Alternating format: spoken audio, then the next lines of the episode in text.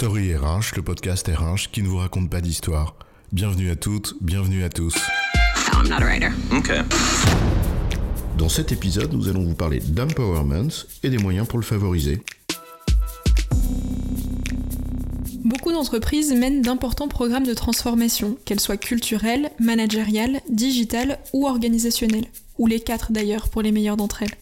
Et il y a une expression qui revient souvent, rendre les collaborateurs acteurs de ces transformations. Mais il ne suffit pas d'appeler de ses voeux à la responsabilisation de chacun. L'invective soyez responsable reviendra à se déresponsabiliser soi-même. Pour que chacun puisse être responsable d'entreprise, et en premier lieu évidemment la fonction RH, doit porter ses propres responsabilités, à savoir donner les moyens à chacun d'être responsable. Vous nous suivez? Allez, on vous explique, se donner les moyens de l'empowerment, c'est quoi l'histoire? Vous le savez, toutes les entreprises doivent répondre à une double nécessité, allier productivité et adaptabilité à un environnement qui change constamment. Or, les modèles organisationnels dominants, tels qu'on les connaît, sont limités quand il s'agit de combiner simultanément ces deux exigences. Il convient donc alors de se transformer. Et cette transformation, qui devient un mode normal et constant de la vie d'une entreprise, eh bien, c'est avant tout une affaire de personnes, une affaire humaine. C'est bien aux personnes d'adapter leurs actions à la réalité du terrain en prenant des initiatives, des décisions, ou voire des risques. Les modèles, en effet, ça ne s'adapte pas tout seul, ils ne s'adaptent pas d'eux-mêmes. Et c'est bien là l'enjeu de l'empowerment. L'empowerment, c'est une démarche grâce à laquelle un individu ou un collectif obtient le pouvoir d'agir. C'est-à-dire une zone d'autonomie dans laquelle il est responsable des actions qu'il mène. Notre ami Patrick Bouvard nous rappelle d'ailleurs que l'empowerment repose sur un triptyque confiance, autonomie, responsabilité. Et dans ce podcast, c'est justement sur la notion de responsabilité qu'on voudrait s'arrêter. De grands pouvoirs impliquent de grandes responsabilités, nous dit l'oncle de Spider-Man. Ou Roosevelt, on vous laisse choisir vos références. En effet, faire le choix de l'empowerment pour ces équipes dans le cadre d'une transformation qui viserait à leur donner plus d'autonomie afin d'être en mesure d'adapter les modèles et les processus à la réalité du terrain, eh bien c'est une démarche plus que louable, c'est nécessaire. En effet, faire le choix de l'empowerment pour ces équipes dans le cadre d'une transformation qui viserait à leur donner plus d'autonomie afin d'être en mesure d'adapter les modèles et les processus à la réalité du terrain, eh bien c'est une démarche qui est plus que louable, c'est une démarche nécessaire. Mais elle ne doit pas devenir l'arbre qui cache la forêt.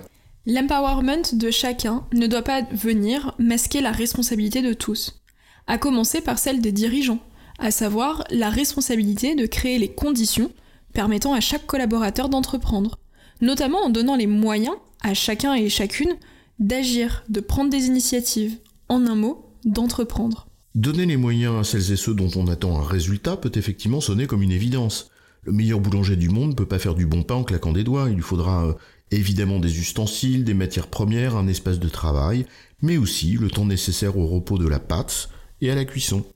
Donner les moyens et respecter le temps nécessaire à la réalisation des activités est donc essentiel si l'on veut que quelqu'un réussisse la mission qui lui est confiée. C'est la première étape, mais ça ne suffit pas. Bah oui, en effet, parce qu'il faut savoir aussi les utiliser, avoir les compétences requises pour mener à bien la mission confiée, eh bien c'est nécessaire pour tout type de métier, qu'il soit question ou pas d'empowerment. Oui, tu as raison. En revanche, exercer son métier avec davantage d'autonomie peut nécessiter de développer des compétences spécifiques. Baquet et Biwener nous expliquent, je, je cite, dans les perspectives néolibérales et social-libérales, l'empowerment implique le développement d'une capacité d'action individuelle reposant sur une capacité à faire des choix rationnels, utiles, effectifs ou intentionnels. En d'autres termes, appeler à l'empowerment de ces équipes ne suffit donc pas, il faut s'assurer qu'elles en aient les compétences et les développer.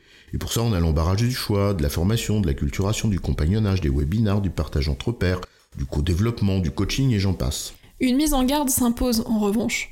Pousser la pratique à son extrême en décrivant dans le détail l'ensemble des comportements attendus, des tâches à réaliser ou des procédures à suivre, en pensant que cela va aider les personnes à monter en compétences, mène en réalité à une certaine infantilisation, qui va d'ailleurs à l'encontre totalement du but poursuivi. Alors, bien sûr, outiller les managers de proximité pour qu'ils soient le relais de cette culture de l'empowerment passe par l'explication de ce qui est attendu d'eux. Comment faire un feedback? Comment organiser le travail de son équipe? Comment déléguer Ou encore comment gérer son temps et ses priorités Cependant, il faut être vigilant et développer une vision globale, une vision holistique de cette politique d'accompagnement pour pas tomber dans l'écueil de l'infantilisation en imposant une seule manière de faire, Une seule méthode, un peu dans la logique du euh, command and control cher au taylorisme, et qu'on essaie justement de dépasser. Partager des tips and tricks, où les comportements in and out peuvent effectivement être des contenus facilement diffusables dans son organisation, et ça permet d'acculturer les personnes et les accompagner pas à pas à adopter de nouvelles manières de travailler. C'est une bonne façon, par exemple, de faire évoluer la culture d'entreprise, petit à petit, par petites touches.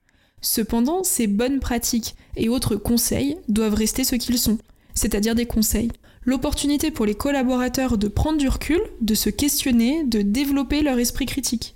Ils ne doivent pas devenir des procédures à suivre à la lettre. En résumé, l'empowerment est une finalité pertinente si on veut répondre aux besoins d'adaptation permanente de l'entreprise, ce qui est un vrai enjeu de business. Accompagner ce changement repose sur un juste équilibre entre la responsabilisation des équipes à trouver pour elles-mêmes leurs propres solutions et la responsabilité d'autre part de l'entreprise de leur donner les moyens de se faire. Il s'agit moins là d'une question d'outils et de méthode que de culture. J'ai bon chef? Oui, tu as bon, mais on va pas en faire toute une histoire.